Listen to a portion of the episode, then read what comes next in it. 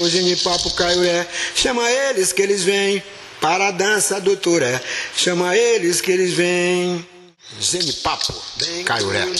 Zanipau na nossa língua, Genipapo, Caiuré, nossa podcast. Caturral.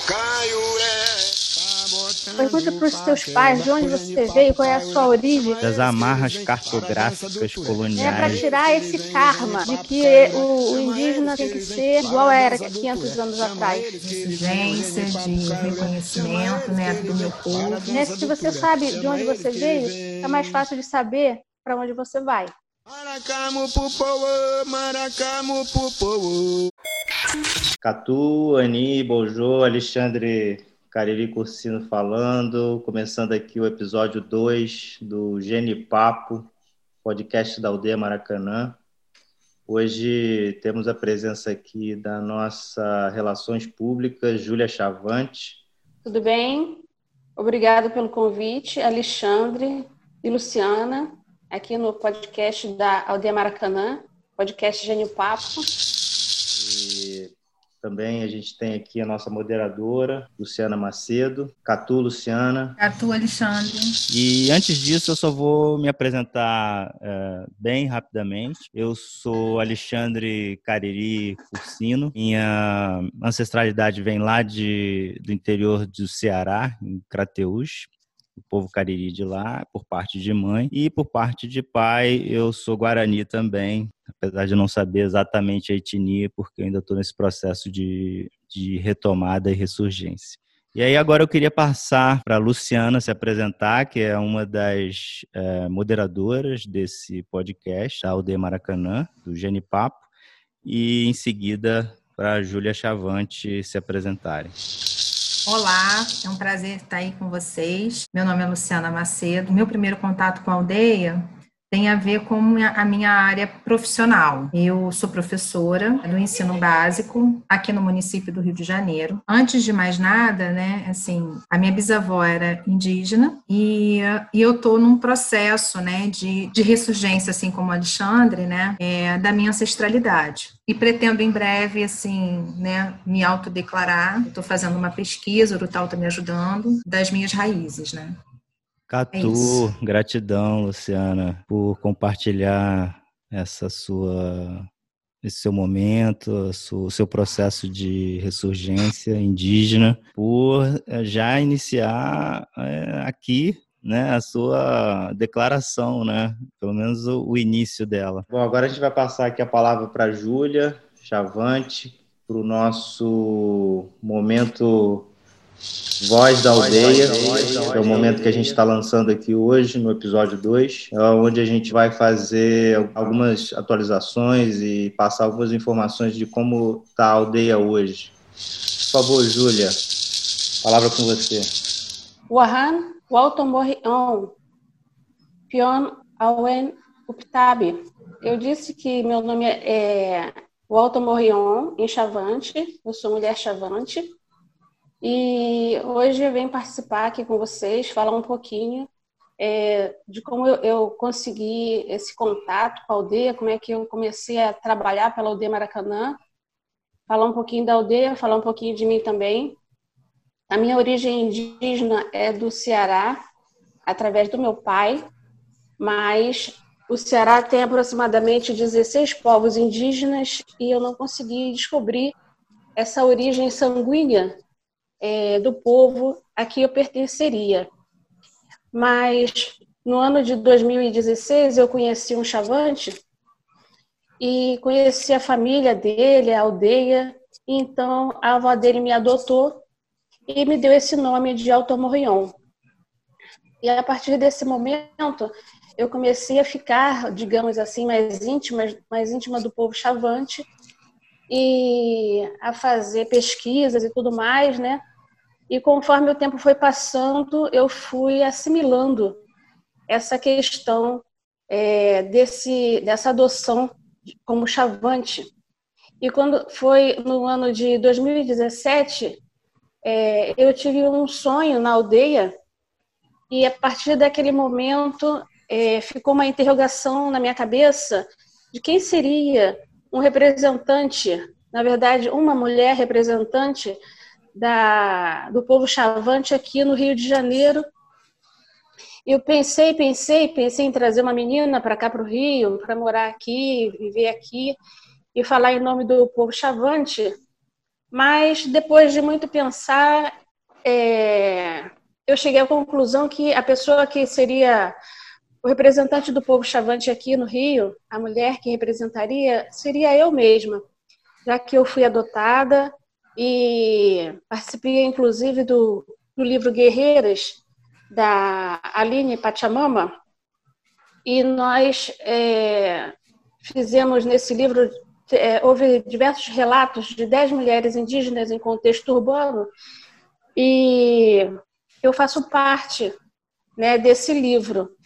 É, pedi autorização à minha irmã para eu me declarar chavante e falar em nome do povo aqui na cidade do Rio de Janeiro. E, então, eu recebi um grande apoio, né? E a partir daquele momento, eu é, assumi a identidade chavante, comecei a estudar a língua chavante, né? E, e aprofundar mais o, a cultura, o conhecimento da cultura chavante.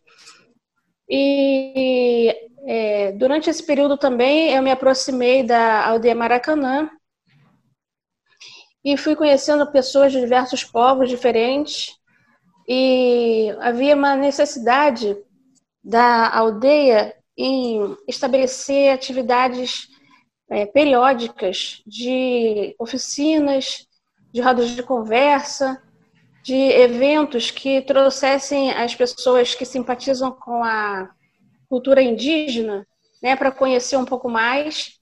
E também começamos a fazer convites aos indígenas que estavam passantes aqui no Rio, estudando aqui no Rio, né, nas universidades, nas escolas, para participarem desses eventos e falarem e mostrarem um pouco da sua cultura e acabou que eu virei a promotora de eventos da Aldeia Maracanã.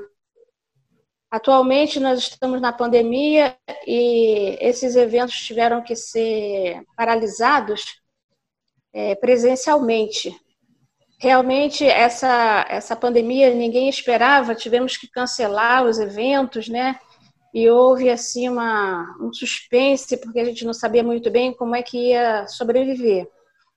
Então, é, uma apoiadora sugeriu que nós fizéssemos uma vaquinha para que, é, sem poder vender artesanato, sem poder receber as visitas na aldeia, né, sem poder receber as doações é, que as pessoas costumavam levar e ter esse contato é, ao vivo né, com essas, esses apoiadores, esses interessados na cultura indígena.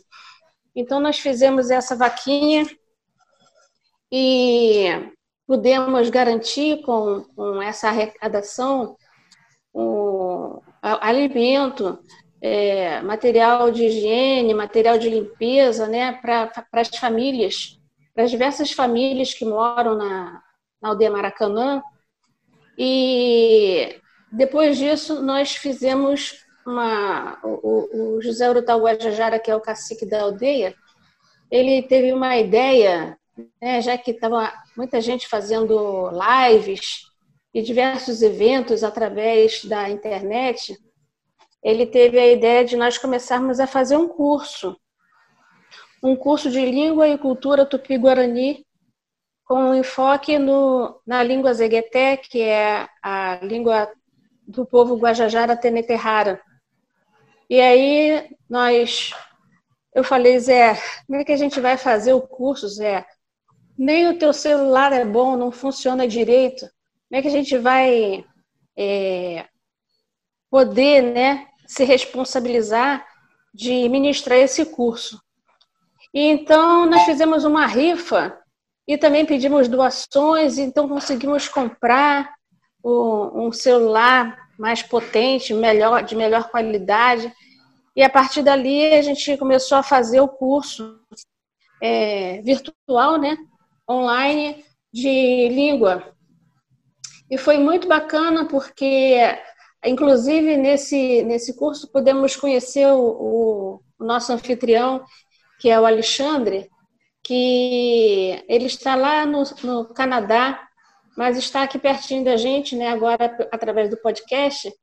Nós tivemos quatro turmas de pessoas interessadas, indígenas e não indígenas, na, nesse curso de língua tupi-guarani. E foi um sucesso muito grande, porque nós pensamos que o curso ia se restringir às pessoas que frequentavam a aldeia, que estavam no entorno e que nos visitavam nos fins de semana. Mas a propaganda através do Facebook, do Instagram, né, foi tanta que rompeu as, as, as fronteiras do, do estado do Rio de Janeiro, da cidade do Rio de Janeiro, né? Foi para São Paulo, para o Maranhão, para Paraíba, para é, diversos estados e, além disso, extrapolou mais ainda. Nós conseguimos alunos de Portugal, da Itália, do Canadá, da França.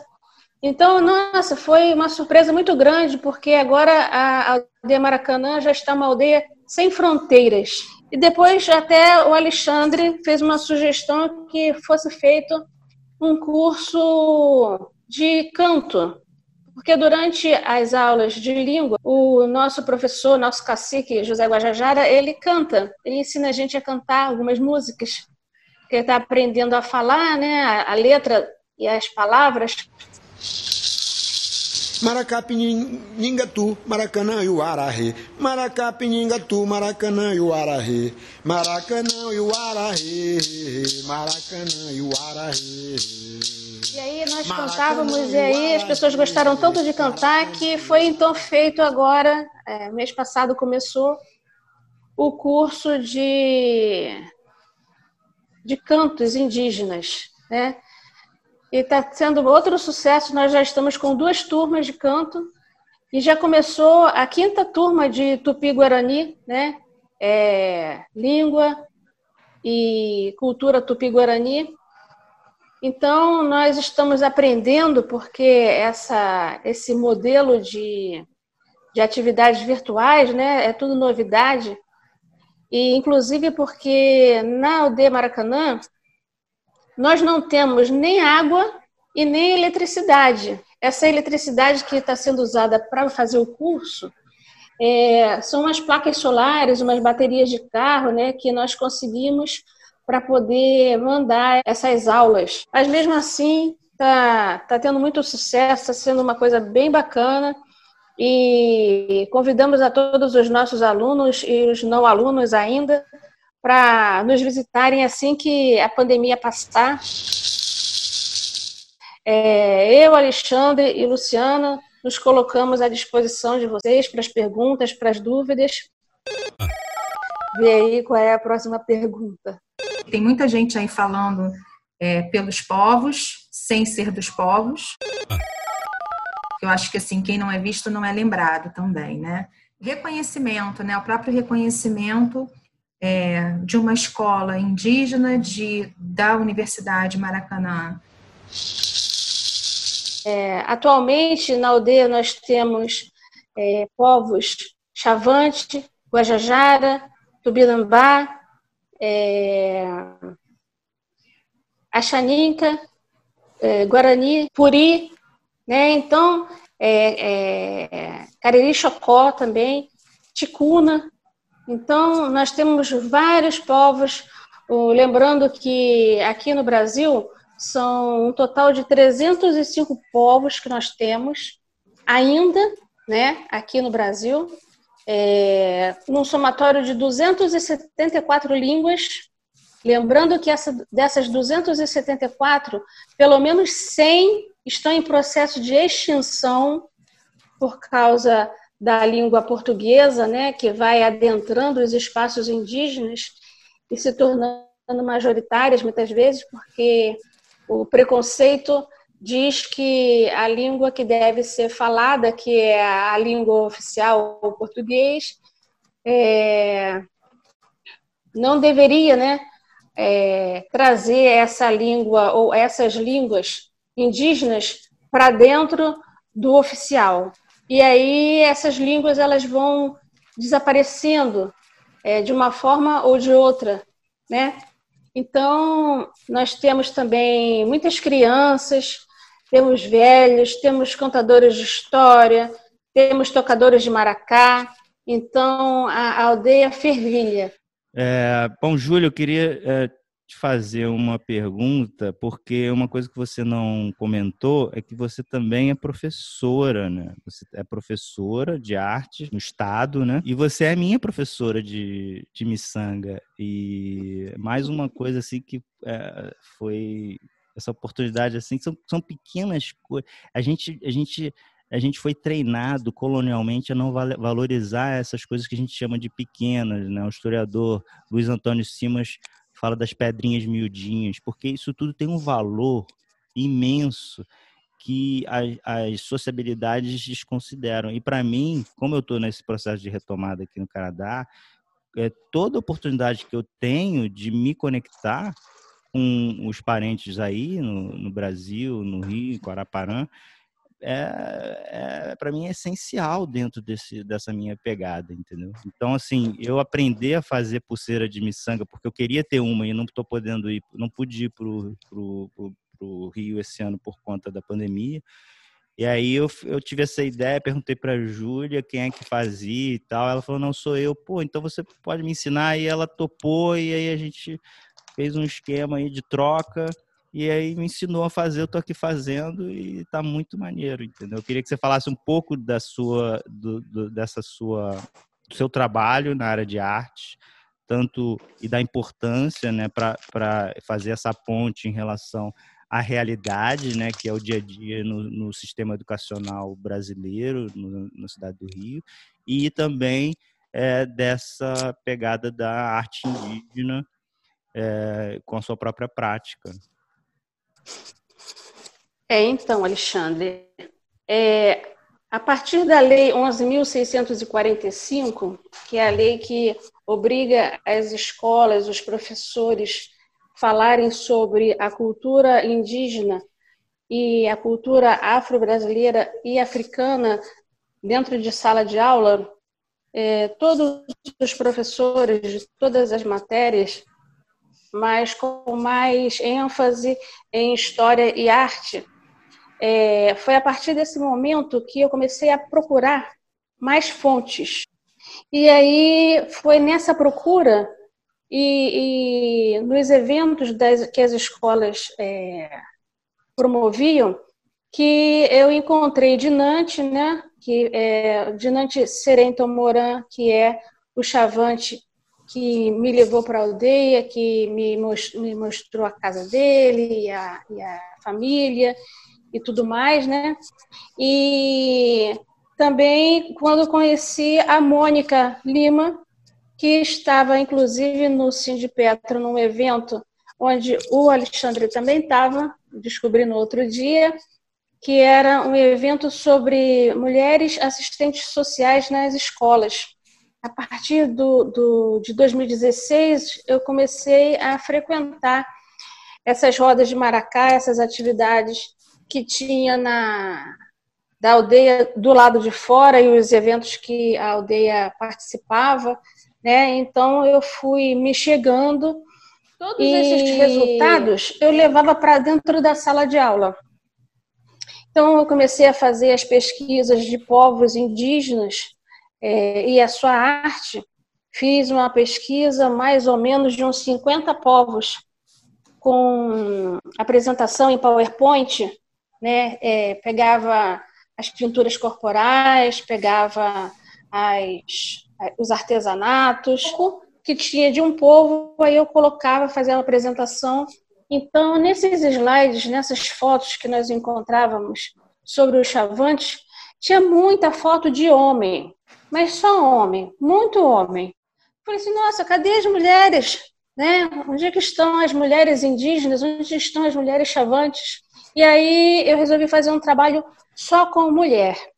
Eu passei a fazer uma pesquisa é, com essas pessoas que eu comecei a contatar pelo Facebook.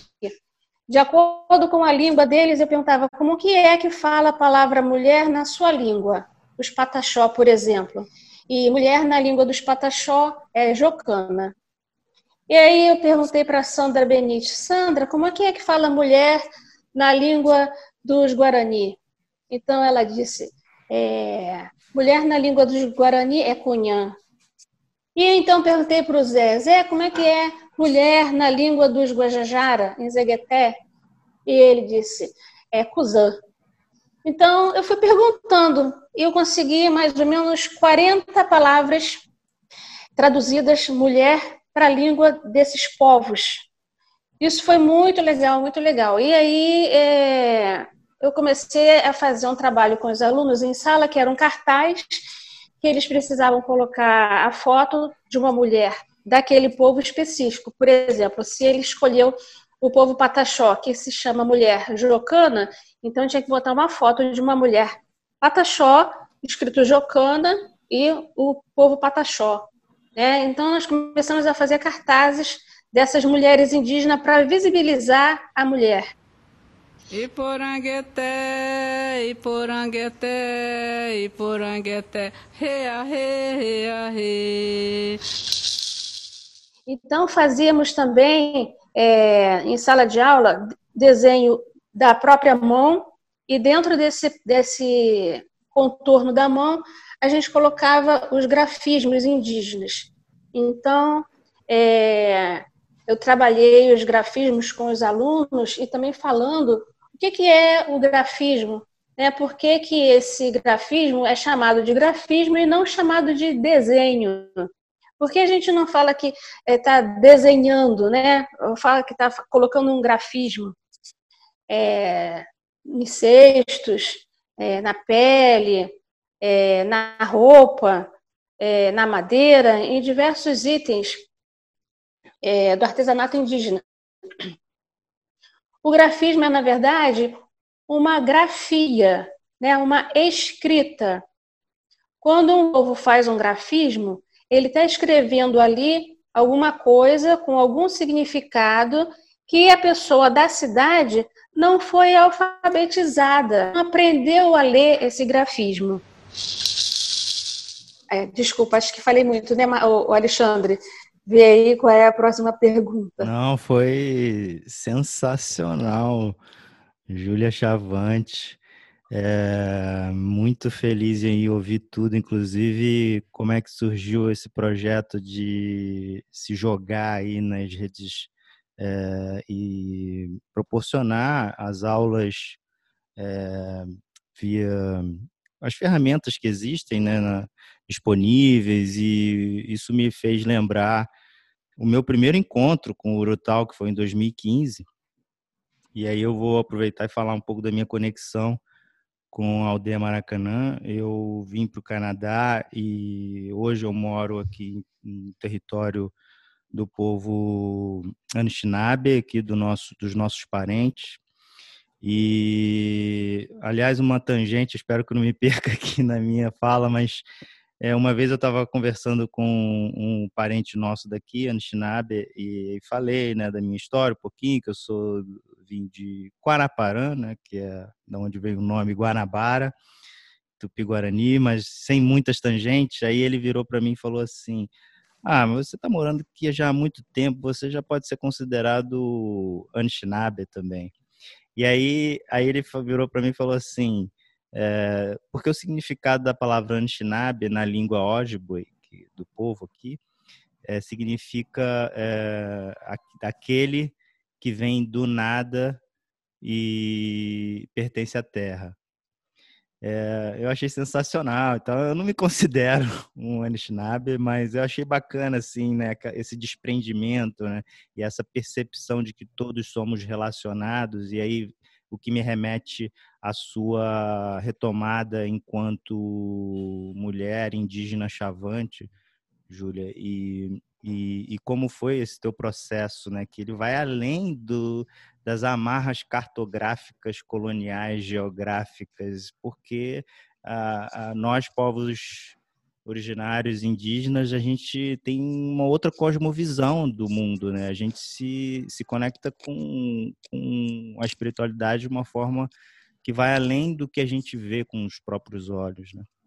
Eu achei maravilhosa a sua fala. E aí, retomando aí o que eu ia falar em relação ao meu primeiro encontro, né? Eu estou aqui, né, em território Anishinaabe, vim, vim é, a primeira coisa que eu fiz foi um mestrado em educação indígena na Universidade de Toronto, e aí eu estava buscando um tema relacionado a, a, aos temas é, socioambientais para fazer a minha, minha pesquisa e a minha dissertação de mestrado. E, de repente, eu resolvi fazer um curso de é, conhecimento indígena, implicações para a educação. E aquilo ali abriu a minha, assim, tipo, nossa, eu sou indígena, eu sempre soube que era indígena, mas nunca por todas as ferramentas e todas as instrumentalizações de sociabilidades que me colonizaram, eu nunca busquei isso dentro de mim. E aí, é, meio que sem querer, mais nada é sem querer, eu fui fazer esse curso porque me chamou muita atenção o título. E aí eu comecei a minha, meu processo de retomada lá em 2013. E aí é, eu acabei escolhendo Aldeia Maracanã, como um tema para fazer minha dissertação, que não foi um, um, trabalho de campo, mas em 2015 finalmente eu tive a oportunidade de conhecer Urutau e foi um dia que não pôde ter aula na aldeia Maracanã quando eu fui para o Rio, que eu estava aqui no Canadá e fui passar férias no Rio. E aí ia ter uma, uma, uma atividade na Candelária, na Candelária não, na, na Cinelândia, e o que o Urotal também dava aula lá e estava tendo um movimento gigante. Era um momento que estava eh, de efervescência, né, de várias ocupações, vários coletivos no Rio, eu acompanhando daqui de longe. Aí eu tinha combinado com, de, de, de, de conhecer o Urutau através da Mônica Lima. É, e ela não chegava, né? ela se atrasou um pouco e o Urutau já estava lá com outros é, é, participantes da aldeia e eu fiquei assim, tipo, me apresento, não me apresento, me apresento, me apresento. Chegou uma hora que eu resolvi me apresentar. E aí todos eles ficaram assim, tipo, nossa, mas quem é essa, essa figura e tal? O Urutau ficou assim, bem é, é, distante e tal. O cara vem do nada falar, né, com cara de sei lá o quê. E depois eu vou explicar qual é a cara que eles me viram, né? Aí, aí eu virei e falei assim, não, eu vim do, do Canadá e tal, e eu trouxe aqui é, algumas coisas que eu queria te oferecer ou tal. Eu acompanho seu trabalho. Aí eu ofereci para ele tabaco daqui, ofereci é, a sálvia daqui, do, do povo Anishinaabe, em uma concha, que é onde eles queimam a, a sálvia. Expliquei um pouco do significado e tal, e ele conhece também, porque são coisas que a gente, é, que é meio que são as coincidências, mas que não são, né? A, a, a importância do tabaco é, naquela conexão espiritual que você tem com o seu é, líder espiritual. No caso, o Urutau é um líder espiritual para mim, um líder é, na ordem xamânica mesmo, assim, uma questão xamânica. E aí ele virou de imediato, assim, já sorriu, e aí de imediato ele pegou, me deu dois de anéis de tucum, já, ele pegou minha mão, assim, ele mesmo colocou na minha mão, assim, foi, foi, e aquele momento ali foi tipo, eu, agora, eu, de certa forma, eu pertenço aqui a esse movimento, a, a aldeia Maracanã, a Universidade Indígena é, da aldeia Maracanã, e, e, foi isso. E aí depois um outro rapaz que estava lá, ele começou a trocar ideia comigo, aí ele virou e falou assim, pô, cara, a gente estava achando que você era P2. Por isso que a gente não estava falando direito contigo.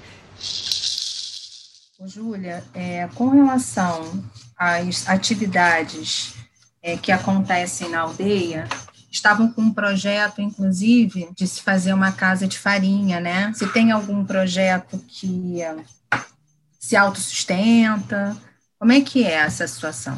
Pode compartilhar com a gente? A gente está hoje né, com as atividades online, que é o curso de língua tupi e curso de língua e cultura tupi-guarani e o curso, a oficina de, de cantos indígenas, né?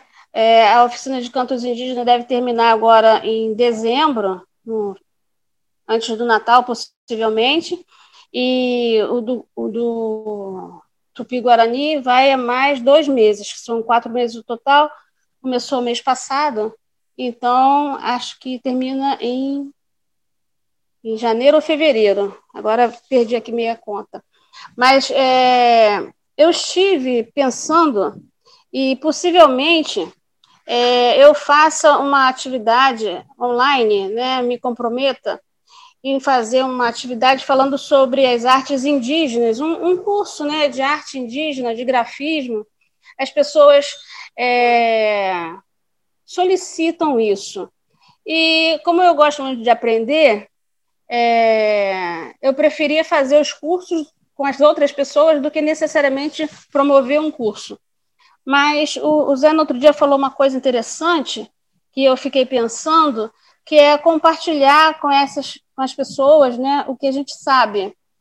Então, é, eu pensei em fazer né, um curso é, através da Aldeia Maracanã para as pessoas que estiverem interessadas, online mesmo, né, é, para falar sobre a arte e a cultura dos povos indígenas, é falar sobre a cestaria, o trançado, falar sobre o trançado das miçangas, né, que fazem os, as, as bijuterias de uma forma geral, falar sobre a cerâmica né, dos povos indígenas, os grafismos, que é bastante coisa, falar sobre as máscaras. Então, não é necessariamente que eu saiba muito, mas é, eu sei um pouquinho e posso compartilhar né, com as pessoas que a gente sabe que nessa sociedade que a gente tem, nas escolas que a gente tem, nas universidades que a gente tem, nada disso é falado, né? é compartilhado, é conhecido, é assim mostrado, né? porque ninguém se aventura a entrar nessa área da, da cultura indígena. Ontem nós tivemos uma, uma conversa com pessoas que já fizeram mestrado, que estão fazendo doutorado, em diversas universidades espalhadas pelo Brasil, e que existe um veto né, às iniciativas que, que são de conteúdos é, indígenas. É, eu tenho uma amiga que faz mestrado no Cefet através da é, Relações Étnico-Raciais, e mesmo sendo relações étnico-raciais, ela tinha a proposta de fazer o mestrado trabalhando moda é, com, com motivos indígenas, e como o, o Cefet disse que eles não tinham quem orientasse a pesquisa, que ela não podia fazer. E aí ela teve que fazer esse curso de mestrado com modas de motivos africanos. Quer dizer, Existem pessoas interessadas em falar sobre os indígenas, mas não existem é, pessoas graduadas, digamos assim, né, mestrandas ou doutorandas ou doutoradas, é, que possam orientar nas academias, nas universidades, nesses centros acadêmicos, esses cursos. Então, é, nós tínhamos na, nessa reunião um, o professor Jairo, que ele é lá do sul da Bahia, e ele falou que participa é, da, da Faculdade de, da, da Bahia, onde tem o Edson Caiapó, e que o Edson faz a orientação dos mestrandos é, sem ganhar um tostão furado, porque ele não foi contratado como tal, mas ele pode ser orientador porque ele é doutor, né? E tinha, então, em outros espaços também, né, é, por exemplo, a Aline Pachamama, ela é doutora, e a, a tese de mestrado dela era sobre, a proposta dela era para falar sobre cantos indígenas, e da mesma forma que a, a proposta da Júlia foi recusada, a dela também foi recusada. E aí ela teve que fazer sobre outra coisa, e no caso ela fez sobre rock, as mulheres no rock.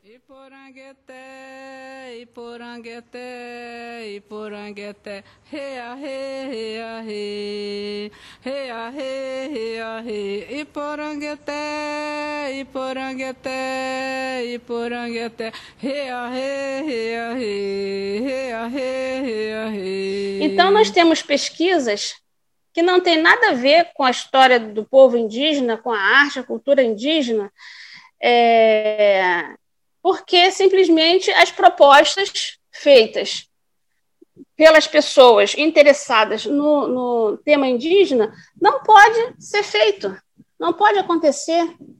Né? Então, é, é, triste né, a gente saber que, que é, mesmo havendo pessoas interessadas, o, o trabalho não acontece porque as instituições acadêmicas não dão essa abertura.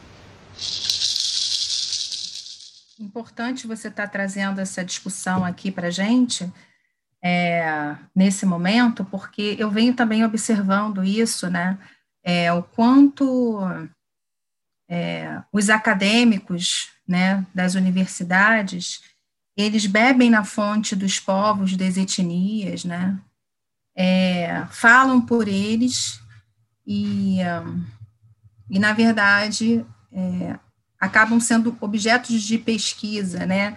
É, na verdade, os povos acabam sendo objetos de, de observação para que os outros falem sobre eles, né? É, então, assim, acho que é muito importante mesmo ocupar esses espaços é, e, e é, compartilhar né, o cotidiano, compartilhar né, os saberes, é, a cultura, né, porque tem muita gente que que não sabe, né, gostaria de é, estar é, pensando e, e, e, trocando, né, é, os saberes e o conhecimento, mas não sabem onde. É, essa semana realmente foi uma semana é, muito tensa, né, com por causa da, da audiência, né, é, a possível ordem de despejo, né, dos, dos integrantes da aldeia mas que essa, essa audiência foi é, adiada. É, por enquanto, é, não temos ainda uma nova data, mas seguimos. Catorral, Catorral Luciana Macedo, minha companheira aqui no, como moderadora do nosso Genipapo podcast da Aldemaracanã. Catorral, Júlia Chavante, hoje fizemos um programa especial aqui com um novo um novo bloco, um novo momento, que é o Voz da Aldeia, sugerido pela Júlia Júlia Chavante. Chegamos ao final, agradecemos aí o apoio e edição do Estúdio Gato Pan e todos os colaboradores e colaboradoras da aldeia. Seguimos aí na resistência forte. Caturral. O genipapo caiuré, chama eles que eles vêm para a dança doutora. Chama eles que eles vêm.